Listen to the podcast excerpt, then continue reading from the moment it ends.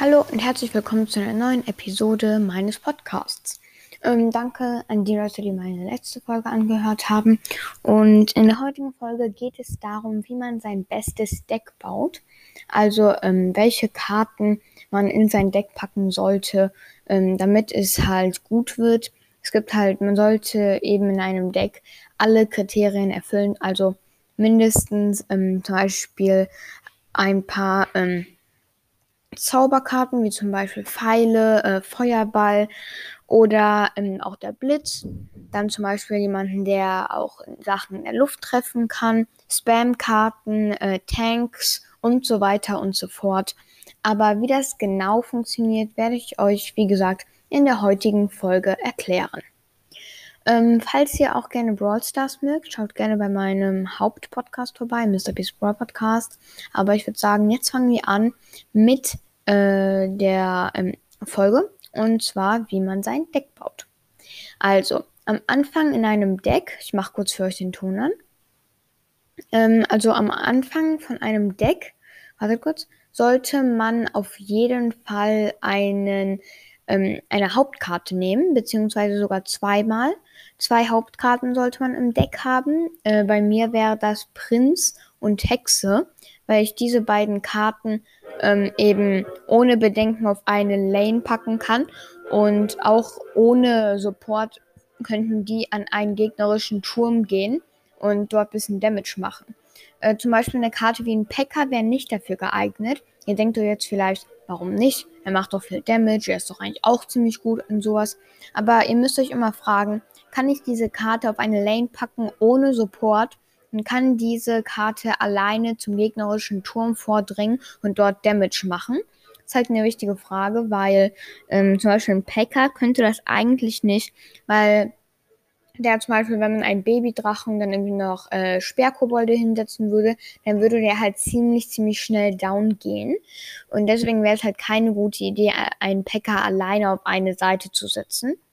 Aber bei einer Hexe oder einem Prinzen wäre das kein großes Problem.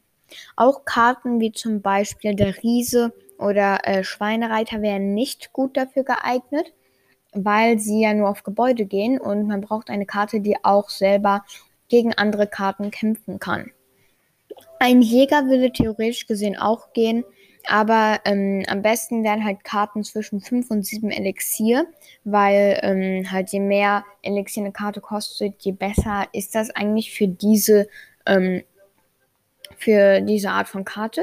Und deswegen so zwischen 5 und 7 Elixier wäre es halt gut. Die meisten kosten wahrscheinlich 5, aber äh, das ist auf jeden Fall auch ziemlich, ziemlich gut. Und ja, jetzt kommen wir zum dritten Slot in deinem Deck. Im dritten Slot sollte man irgendeine Zauberkarte benutzen, wie zum Beispiel Pfeile, Feuerball oder auch Blitz oder halt der Knall, wie gesagt.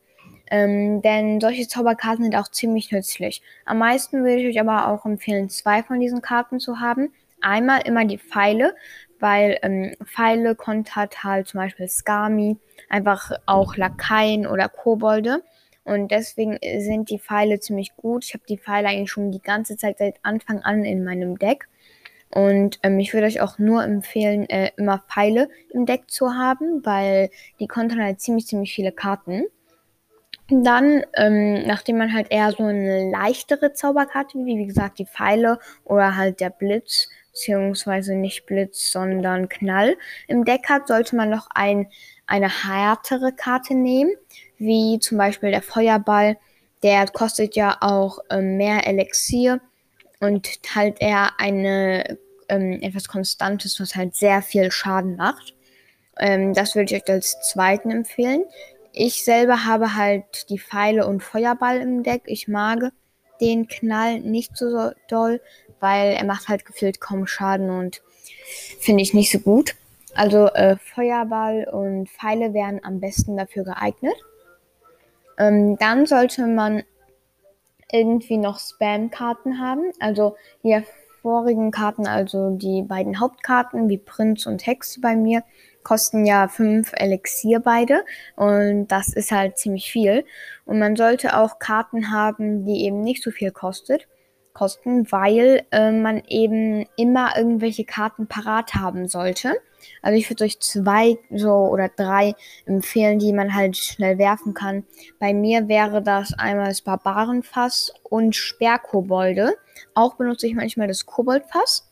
Ähm, aber ja, also manchmal benutze ich Koboldfass statt Barbarenfass. Finde ich beide ziemlich, ziemlich gute ähm, Karten. Ähm, und ja, das würde ich euch auf jeden Fall empfehlen zu benutzen. Und jetzt kommen wir zum letzten Part im besten Deck bauen. Also wir hatten bisher die beiden Hauptkarten. Also bei mir zum Beispiel wäre das ähm, Prinz und dann die Hexe. Dann gab es eben die äh, magischen Karte, wie ich empfohlen habe, Pfeile, dann vielleicht noch sowas wie Feuerball. Dann halt so erst Spam-Karten. Bei mir wäre das Koboldfass, Sperrkobolde und Barbarenfass. Und als letzte Karte würde man einen Tank-Killer, also ähm, eine Karte, die keine Hauptkarte ist, sondern eher hinten ähm, als Verteidigung bleibt, oder eine Hütte, wie zum Beispiel die Koboldhütte oder ähm, die Barbarenhütte. Ich weiß gerade, ah, hier, die Barbarenhütte, genau. Ähm, also entweder ein Tankkiller, wie zum Beispiel der Jäger, oder eben eine Hütte. Aber anstatt einen Jäger zu nehmen, könnte man auch ein Riesenskelett oder auch äh, einfach die normalen Barbaren nehmen.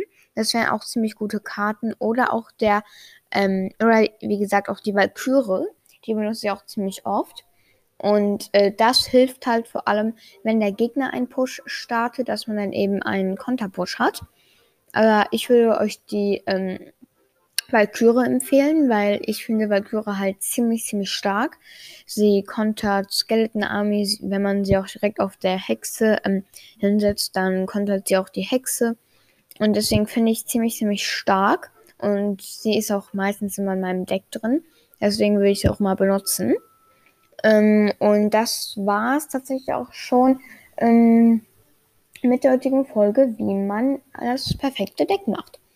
Ich hoffe sehr, es hat euch gefallen. Übrigens, man kann auch verschiedene Decks eben machen. Es gibt ja die Möglichkeit, drei verschiedene Decks zu machen. Ich äh, habe immer drei verschiedene. Einmal das, was ich euch heute vorgetragen habe, ähm, mit eben Prinz und Hexe, was ich am meisten benutze. Dann eben noch das zweite und das dritte Deck.